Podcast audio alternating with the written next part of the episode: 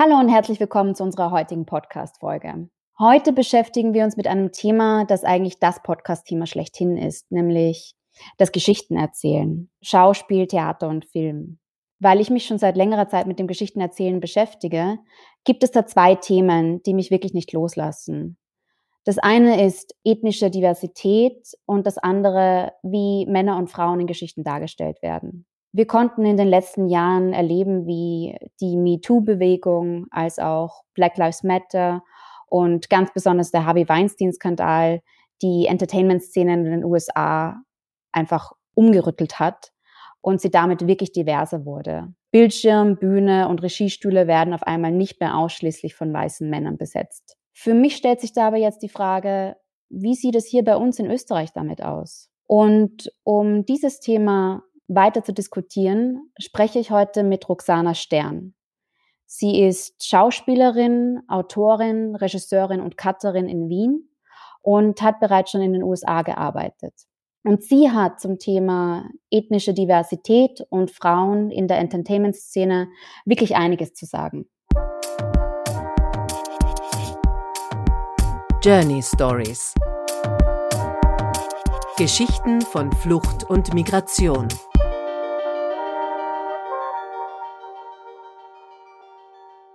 Freut mich total, mit einer Expertin aus dem Feld äh, Kunst und Schauspiel zu sprechen. Ich freue mich, darüber sprechen zu können. Sehr gut. Dann wollte ich dich gleich am Anfang fragen, wie äh, kamst du überhaupt in, in Schauspiel und in die darstellende Kunst hinein? Weil, wie ich weiß, äh, kommst du aus einer großen Künstlerfamilie ich würde gerne sagen oder denken, dass ich mehr oder weniger schon die, die, die Kunst in die Kunstszene hineingeboren wurde, beziehungsweise mir, mir das Künstlerische mehr oder weniger schon im Leibe, im Bauch meiner Mama schon äh, mitgegeben wurde. Dadurch, dass ich eben, dass mein Vater, mein Vater ist eben Schauspieler und Regisseur, ähm, auch Dramaturg und meine Mutter ist einfach eine unglaublich vielbegabte, vielseitige Frau die sowohl von Kostüm bis zu Make-up bis hin zu ähm, Einreichungen, PR, auch Dramaturgie, wirklich alles Mögliche gemacht hat.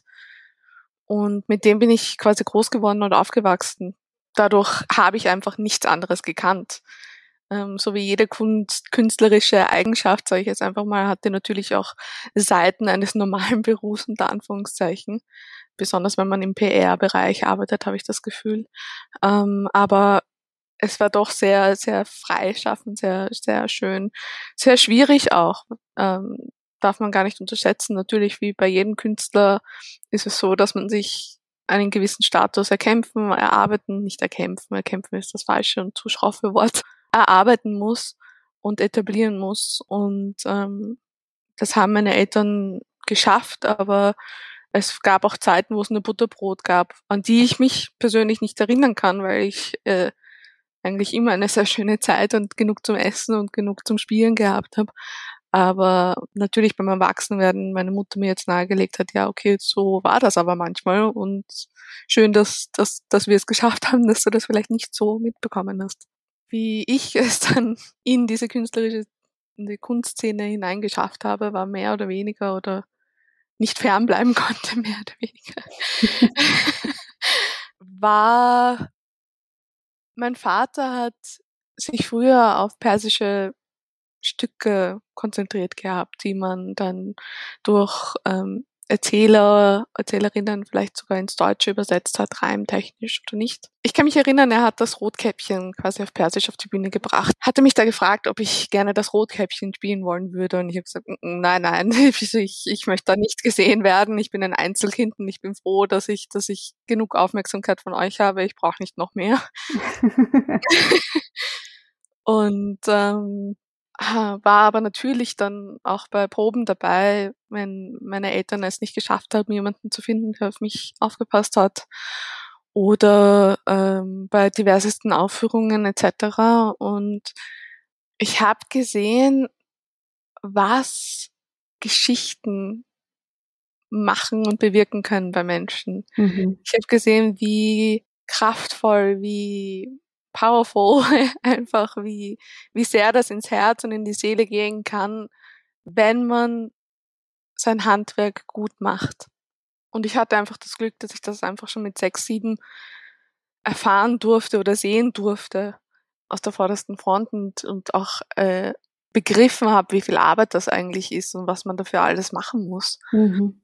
Aber das hat mich einfach unglaublich fasziniert, dass da plötzlich ein, ein ganzer Raum voller Kinder, die die Füße nicht stillhalten können, die den Mund nicht halten können, die einfach dauernd am Brabbeln und tun und, und äh, bewegen sind, was ja auch das Wunderbare und Wundervolle an Kindern ist, plötzlich einen Ort gefunden haben, wo, wo Stillstand okay war. Ja, das hat mich einfach irrsinnig fasziniert, weil ich so eine Welt so auch natürlich als ich war selber Kind zu dem Zeitpunkt nicht gekannt habe. Dann auch gesehen habe, dass Kinder, Erwachsene, jegliche Menschen einfach für einen Moment und wenn es nur fünf Minuten sind oder eine Stunde, je nachdem, was, was für ein Medium es ist, einfach alles um sich, um sich herum vergessen können und einfach im Moment sein können und genießen können. Natürlich habe ich zu dem Zeitpunkt das Vokabular, das ich jetzt habe, nicht gehabt und habe mir gedacht, boah, da ist irgendetwas, habe es vielleicht nicht so verbalisieren können, aber es hat mich einfach unglaublich fasziniert. Und ähm, ich kann mich erinnern, ähm, nachdem Rotkäppchen dann abgespielt war, bin ich zu meinem Vater gerannt und habe gesagt, okay, das nächste Mal, wenn du, wenn du wieder ein Theaterstück machst, wo du Regie führst und eine Kinderrolle dabei ist, bin ich dabei. 100 Prozent. Egal, was es mich kostet und wie viel Arbeit ich da hineinstecken muss. Und ja, ein Jahr später, glaube ich, war es dann soweit. Ein Jahr später hatte dann Fräulein Schmetterling auf die Bühne gebracht, ein irrsinnig schönes persisches ähm, Theaterstück. Und da durfte ich dann in die Rolle der Erzählerin eben schlüpfen, die die ganze persische Geschichte ins äh, Deutsche übersetzt hat. Und ab dem Moment war ich dann einfach, war für mich klar einfach, dass ich Schauspielerin werden will, dass ich Geschichten erzählen will, dass ich äh, Kindern, Erwachsenen Sachen näher bringen will oder, oder Menschen eine Stimme geben will, die ihre nicht nutzen können. Und seitdem mache ich das einfach. Ich muss jetzt noch dran denken, weil du mir erzählt hast, also die viele der Geschichten, die dein Vater aufgeführt hat, waren persische Geschichten und Märchen. Ähm, hat er dir davon was erzählt, wie das für ihn war, aus der iranischen Schauspielszene in die österreichische zu wechseln. Das durfte auch nicht so einfach gewesen sein, schon allein wegen Sprache und Publikum. Absolut nicht. Also ich meine, allein das wäre schon ein einziger Podcast, würde ich sagen, den man vielleicht über drei Strecken, äh, Episoden strecken könnte, weil er ist ein unglaublich faszinierender und unglaublich liebevoller Mensch. Und irrsinnig professionell, irrsinnig begabt und, und sehr einzigartig. Er hat auch ziemlich früh begonnen, also er hat eigentlich genauso früh begonnen wie ich mit sieben auf die Bühne zu treten und hat mit 13 seinen ersten ähm, Preis eben im Iran äh, noch bekommen und ist eigentlich ziemlich schnell schnell berühmt geworden, hat eine eigene TV-Show gehabt und alles Mögliche. Also er hat wirklich gut und angenehm dort leben können bis, bis zur Scharrevolution natürlich. Ja, dadurch, dass mein Vater einfach jemand ist, der nicht seinen Mund halten kann, auch nicht im künstlerischen Sinne, war für ihn klar, dass das Iran kein, kein Platz mehr für ihn ist, ohne dass er vielleicht das Wohl seiner Familie riskieren würde. Und daraufhin hat er den Entschluss gefasst, seine Sachen zu packen. Und äh, ich glaube, er war dann kurz in Indien, so ein, zwei Jahre in Indien und ähm, ist dann eben nach, nach Wien danach gekommen und hat hier eigentlich zuerst ein, ein Jazzlokal gehabt, wo dann die ganzen Schauspieler vom Volkstheater und Burgtheater manchmal hingekommen sind, um eben den Abend ausklingen zu lassen. Und so hat er halt wieder Kontakt irgendwie mit der Kulturszene bekommen und dann hat irgendwie eines zum anderen geführt und eigentlich hat er dann erst richtig Deutsch gelernt, wie er seinen ersten großen Auftritt in Deutsch bekommen hat. Und das war die Welt, also die Uraufführung für ähm, Dreck von Robert Schneider. Und ähm, das rechne ich. Also ich habe so einen wahnsinnig großen Respekt vor diesen Menschen, vor jeglichen Menschen. Ich meine, ich habe ja auch ähm, vor mittlerweile vier Jahren, vier oder drei Jahren, ich weiß jetzt nicht mehr, auch an einem Projekt mitgemacht mit der Isabella Wolf, äh, die Regisseurin. Die hat das Schwarze Jungfrauen genommen, adaptiert, umgeändert und mit Geschichten befüllt von Flüchtlingen, eben syrische. Und es ist einfach unfassbar, unfassbar und unbegreiflich für mich, wie man die deutsche Sprache so wahnsinnig gut lernen kann, wenn man nicht damit aufgewachsen ist. Und so schnell. Und das, das ist für mich dann immer ein Mindfuck. Weil ich habe manchmal das Gefühl, dass wir als Österreicher, wir als Deutsche teilweise nicht so sattelfest sind mit äh, Grammar oder, oder mit, mit Satzbaustellungen und allem möglichen und, und ja, dass, dass sie das, dass sie das alles so gut schaffen und so schnell ist einfach unglaublich bewundernswert. Ja, ich weiß, was du meinst. Meine tschechische Freundin korrigiert mein Deutsch andauernd. Aber ich denke mir auch, also jetzt ganz unabhängig von, von, von der jetzigen politischen Situation im Iran, auf die jetzige politische Situation in Österreich können wir auch nicht sonderlich stolz sein. Oh nein. Nein. Aber da gibt es ja sicher ein unglaubliches Reichtum an äh, Geschichten und äh, Erzählkultur und so weiter. Wie, wie schätzt du da die österreichische Theater, Kunstszene ein? Ähm, wie divers ist sie und wie, wie offen ist sie, ist sie für Neues, für anderes und wie offen ist sie jetzt gegenüber aktuellen politischen Lagen? Wird es auf den Bühnen wiedergespiegelt? Ja und nein. Wir sind ein bisschen ein, ein Widerspruch in sich, habe ich das Gefühl manchmal. Mhm. Es gibt Zeiten, Momente, wo man denkt, wow, okay, cool, jetzt gibt es wieder viel mehr diverse ähm, Theatergruppen, Filme. Es gibt einem natürlich dann immer die Hoffnung, aber die Realität ist dann einfach, dann schaltet man den ORF ein und ähm, sieht dann halt wieder die altbekannten Gesichter. Und ich verstehe das natürlich. Ich meine, ich bin ja auch hinter der Kamera tätig. Mhm. Das hat teilweise auch damit zu tun, dass man einfach schon ein eingespieltes Team ist. Dass man die Leute kennt, dass das irrsinnig viel Zeit und, und Geld erspart. Auf der einen Seite. Auf der anderen Seite wäre es natürlich schön, wenn man, wenn man mehr aufbricht. Aber das, das passiert ja sowieso jetzt schon langsam, langsam, aber doch. Die, die neueren Programme sind auf einem sehr guten Weg, finde ich. Dann gibt es aber dann wieder Momente, wo du, du auf die Bühnen in Österreich schaust und du denkst, ich kann vielleicht an einer Hand abzählen, wenn, wenn, wenn ich Glück habe, wie viele Nicht-Österreicher auf dieser Bühne sind. Und ich verstehe, dass das teilweise auch mit einer, mit einer Sprachkultur zu tun hat. Aber wo ein Wille ist, ist auch ein Weg. Und man kann, ich finde, man kann Menschen ruhig mehr zutrauen. Mhm. Weil ich weiß, dass Menschen imstande sind, unglaublich Großes und Außerordentliches zu leisten. Und wenn sie es müssen, wenn, wenn sie die Chance dazu bekommen. Das ist das Problem. Ich finde, wir sind jetzt in einer Gesellschaft äh, generell, nicht nur in Österreich, sondern in einer Gesellschaft aufgewachsen, dass wir alle sofort funktionieren müssen und dass wir alle sofort äh, perfekt sein müssen und sofort dies sein müssen, das sein müssen. Und, und das ist aber nicht die Realität. Die Realität ist, dass ein Schauspieler auch ähm, eine andere Sprache erlernen kann, eine andere Sprache auf die Bühne bringen kann, auch wenn sie nicht die eigene Muttersprache ist. Und ich würde mir einfach wünschen, dass mehr Risiko in der Hinsicht ein bisschen eingegangen wird nicht so sicher gefahren wird.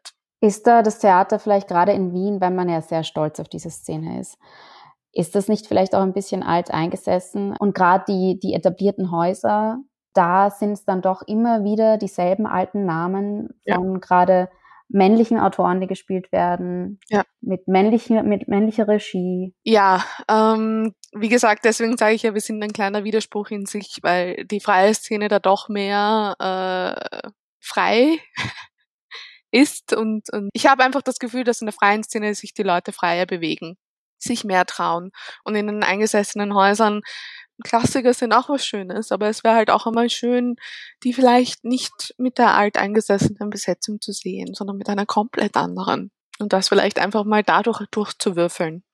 Natürlich wünsche ich mir mehr ähm, Leute aus, aus diversesten Ländern. Ich meine, Wien ist eine Metropole mittlerweile. Ja, es sind ja nicht nur die Deutschen und die Österreicher jetzt hier, sondern es sind aus allen möglichen Ländern hier, äh, Leute hier aus Asien, aus Afrika, aus Amerika. Warum, warum nutzen wir das nicht? Warum geben wir vor allem die großen Häuser, warum geben die nicht äh, einfach mal äh, mehr Menschen einen Identifikationsfaktor?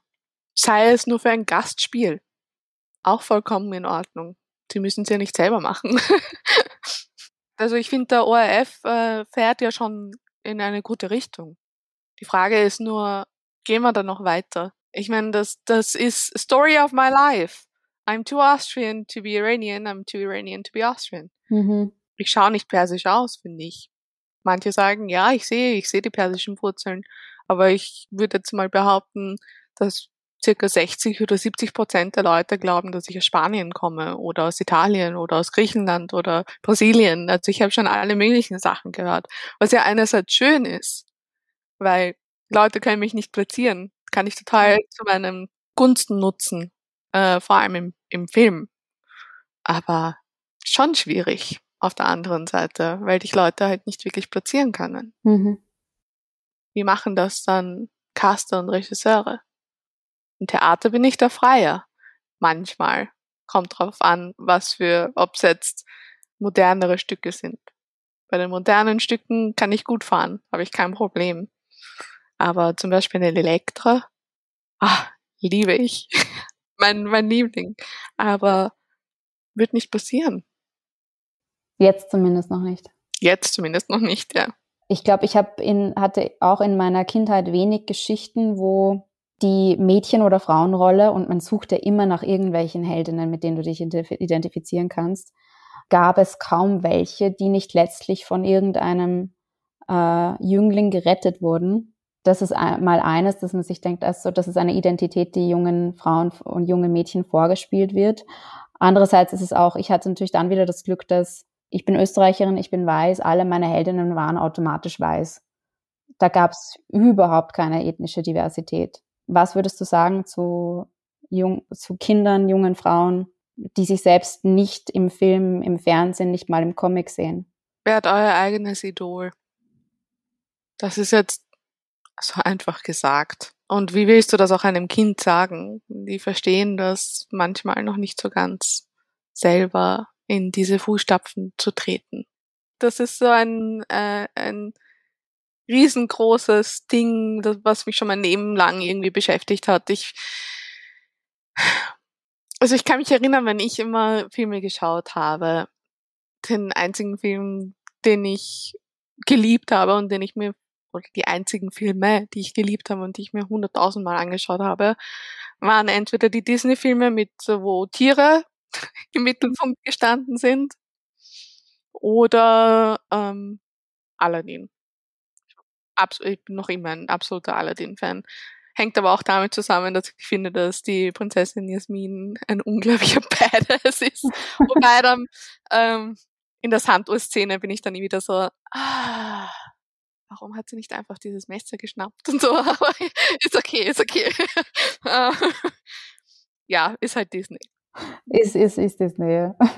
Aber wie gesagt, dann schaut man sich zum Beispiel äh, Frozen an oder wie heißt das, die Schneekönigin und man merkt, okay, es, es bewegt sich was, es bewegt sich was. Für mich natürlich ein bisschen zu langsam, für viele Frauen glaube ich ein bisschen zu langsam. Aber ja, Geduld. Mein Vater sagt mir immer Geduld. und äh, lustigerweise habe ich immer geglaubt, dass, dass die Geduld ähm, einfacher wird, wenn man älter wird, aber irgendwie habe ich das Gefühl, die Geduldsspanne wird immer kürzer. Vielleicht ist sie irgendwann so kurz, dass man sagt, ach, wir setzen uns selber hin und fangen an zu schreiben und setzen uns hinter die Ja. Kamera. Ja, ge und genau aus diesem Grund bin ich auch, also habe ich auch Film studiert und bin auch hinter die Kamera getreten, wie man dreht, wie man schneidet, wie man schreibt. Und da gibt es äh, so viele tolle Kolleginnen mittlerweile, wie zum Beispiel die Marie Noël. Sie hat jetzt die Schwarze Filmschaffenden ähm, gegründet und, und schreibt auch viel und hat einen schönen, diversen Cast. Es gibt so viel mittlerweile, das finde ich viel mehr gefördert werden müsste.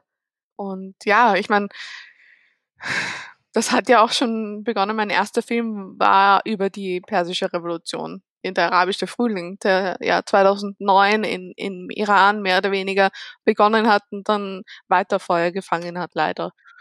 Ich kann mich erinnern, ich habe einen ein Gedicht geschrieben gehabt, weil dieses Erlebnis einfach so unglaublich surreal für mich war. Mein Vater war auch zu dem Zeitpunkt dort. Ich war in Wien. Ich weiß, wie mein Vater ist.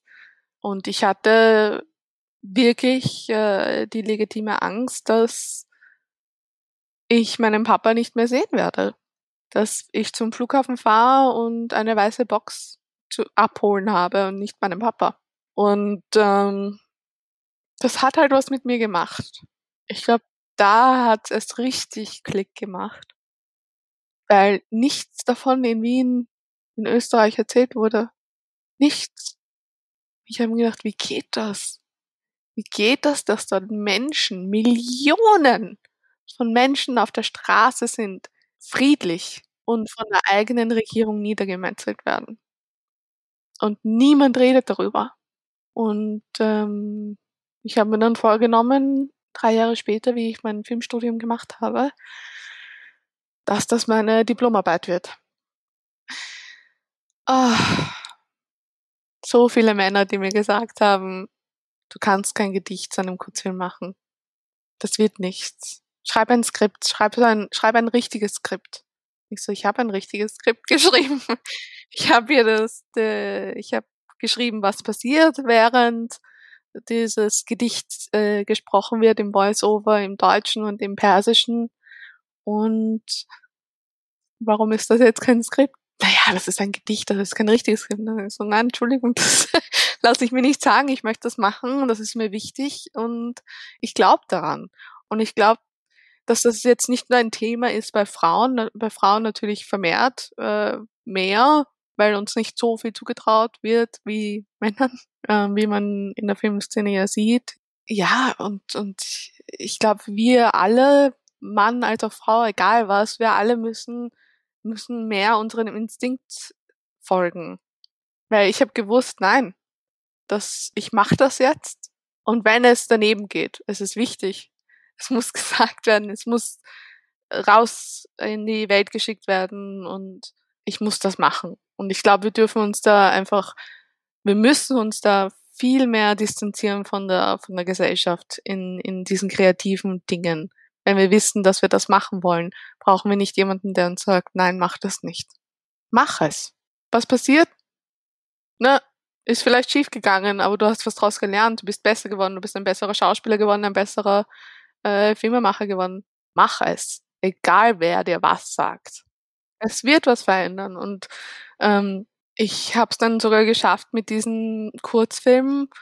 Das, das war der Grund, warum ich dann äh, LE-Luft geschnuppert habe. Ich bin das erste Mal dann mit meinem Kurzfilm nach Amerika geflogen, nach Los Angeles, weil es dort in ein in der International Student Film Festival Hollywood reingekommen ist. Und ich kann mich erinnern, wie, wie wir unsere Abschlussarbeiten gezeigt haben. Das war ja dann öffentlich zugänglich. Habe ich Standing Ovations bekommen. Und trotzdem, also das, ach, das nervt mich so. Ich meine, es ist, ich weiß, wie es gemeint war, aber es nervt mich trotzdem, dass das gesagt werden musste. Sind Leute, also diverseste Professoren zu mir gekommen, Männer, die Frauen nicht. Die haben mir das schon zugetraut, die haben mich sogar noch bemutigt ähm, und bestärkt. Bei den Männern war es dann so, na, das haben wir dir gar nicht zugetraut. Na, das hätten wir uns jetzt nicht gedacht. Und das hängt vielleicht auch einerseits damit zusammen, dass ich klein bin. ich bin nicht sonderlich groß. ich bin 1,62 und aber warum? Warum muss man mir das sagen? Was macht das mit einem? Was bringt mir das? Ich sehe das ja auch bei anderen äh, weiblichen Filmemachern, dass das oft ein Thema ist. Oft ein Thema. Dass man sich so oft beweisen muss, dass man zehnmal dasselbe sagen muss, bis es einfach mal ernst genommen wird. Muss man das wirklich zehntausendmal erklären und, und bestätigen und nein. Aber ich glaube, das ist, ist es vielleicht wirklich das, dass es deswegen einfach mal mehr, mehr Frauen und prinzipiell mehr Diversität in dem ganzen Raum der Entertainment-Szene braucht, weil sonst wird es immer ein Riesenthema bleiben. Ja, ich meine, wie oft, wie oft schon Leute aus meiner Familie angehalten wurden von Polizisten oder sonstigen Leuten oder angepöbelt worden oder sonstiges. Oder ich, ich mein, ich, ich, ich schaue nicht einmal so persisch aus, finde ich, und werde trotzdem dann noch angepöbelt oder, oder blöd ange, angegafft und, und beschimpft teilweise von, von Leuten, wo ich mir denke, what the fuck? Was ist mit dir passiert? Bist du mit vier aus dem dritten Stock gefallen oder was ist da los? Entschuldigung. Aber ich habe ich hab da absolut, ich habe für Rassismus, für, für Sexismus, äh, habe ich einfach, ich habe einfach keine Geduld mehr dafür. Es hat einfach schon so verdammt früh bei mir begonnen. Ich bin unter dem Tisch gesessen in der Küche und habe Angst gehabt, weil drei Jungs von unserer Nachbarin im, im oberen Stock Hitlerparolen geschrien haben und auf die Straße gegangen sind und das so lange gemacht haben, bis die Polizei angeklopft hat. Und ich habe da damals noch nicht einmal gewusst, wer oder was Hitler ist. Mhm. Ich wusste nur, das fühlt sich nicht richtig an und das fühlt sich nicht gut an. Warum will man Menschen so degradieren und sich so so fühlen lassen? Das verstehe ich nicht. Ich kann es wirklich nicht verstehen. Und wenn ich jetzt mich wie der ärgste Hippie anhöre. Ich verstehe es nicht, warum wir nicht einfach einander akzeptieren können. Wir müssen uns ja nicht lieben. Wir müssen uns auch nicht mögen. Wir müssen uns auch nicht einmal sympathisch sein. Aber lass ihn doch einfach leben. Mach, soll er was machen? Soll er in seine Nase bohren? Soll er, weiß ich nicht. Warum müssen wir dauernd irgendwie versuchen, Leute in Boxen zu schlichten? Damit man selber weiß, wer man ist wahrscheinlich. Ja, aber bringt das nicht einem eigentlich noch mehr weg? Also das wird jetzt vielleicht ein bisschen ein philosophischer Diskurs, aber je mehr ich versuche, andere Leute zu, zu in Boxen zu stecken, in Schubladen zu stecken, je mehr komme ich davon weg, bei mir selbst zu sein oder und mir selbst treu zu bleiben und Frau und Mann und Schwarz und Weiß und woher man kommt und wie man kommt. Warum das noch so so präsent ist. Wenn du jetzt an die hoffentlich nicht allzu ferne Zukunft denkst, wenn man wieder auf die Bühne kann, wenn man wieder drehen kann, wenn man die Kreativprojekte nicht nur vom Schreibtisch zu Hause aus machen muss. Was gibt es, worauf du dich freust? Oder gibt es vielleicht so gewisse Ansporne für Projekte, die jetzt gewachsen sind in dieser miesen Zeit? Definitiv zu 100 Prozent. Ähm ich habe irgendwie das Gefühl, dass im Moment nicht nicht nur ich, sondern äh, um uns herum, dass wir wirklich so äh, so wie das Lockdown, nicht Lockdown, ähm, so einen, einen emotionalen Erschöpfungszustand haben. Manchmal geht's, manchmal geht's gar nicht und das hat nicht nur teilweise mit dem Virus zu tun, sondern auch einfach mit der Politik und also das nicht so leben können, wie man es wie man's gewohnt ist. Ähm, und das hat schon sehr dazu beigetragen, dass mir klar geworden ist, was für mich jetzt wichtig ist, wo meine Prioritäten liegen. Und ja, und ich habe die Zeit einfach genutzt, äh, den Entschluss zu fassen, okay, wir machen jetzt unser eigenes Ding. Wir haben jetzt unsere Geschichten, unsere Skripts liegen und, und ähm, sobald es geht, drehen wir sie und, und machen wir sie. Ich freue mich einfach wieder darauf, Leute umarmen zu können, Leute nah sein zu können, Leute ohne Bedenken, ja, ähm, vorzugehen, zu tanzen. Aber vor allem freue ich mich dann wieder am Set zu sein. Einfach dieses gemeinsame Bewegen, dieses gemeinsame Geschichten erzählen, voranzubringen, sei es auf der Bühne oder, oder am Film. Ja, und dieses, dieses gemeinsame im, im Theater, dieses gemeinsame Entdecken der Welt. Weil jedes Mal, wenn du auf der Bühne stehst, entdeckst du die Welt ja neu mit dem Publikum. Roxana, vielen Dank, dass du dir Zeit für uns genommen hast. Es hat mich total gefreut. Bitte gerne.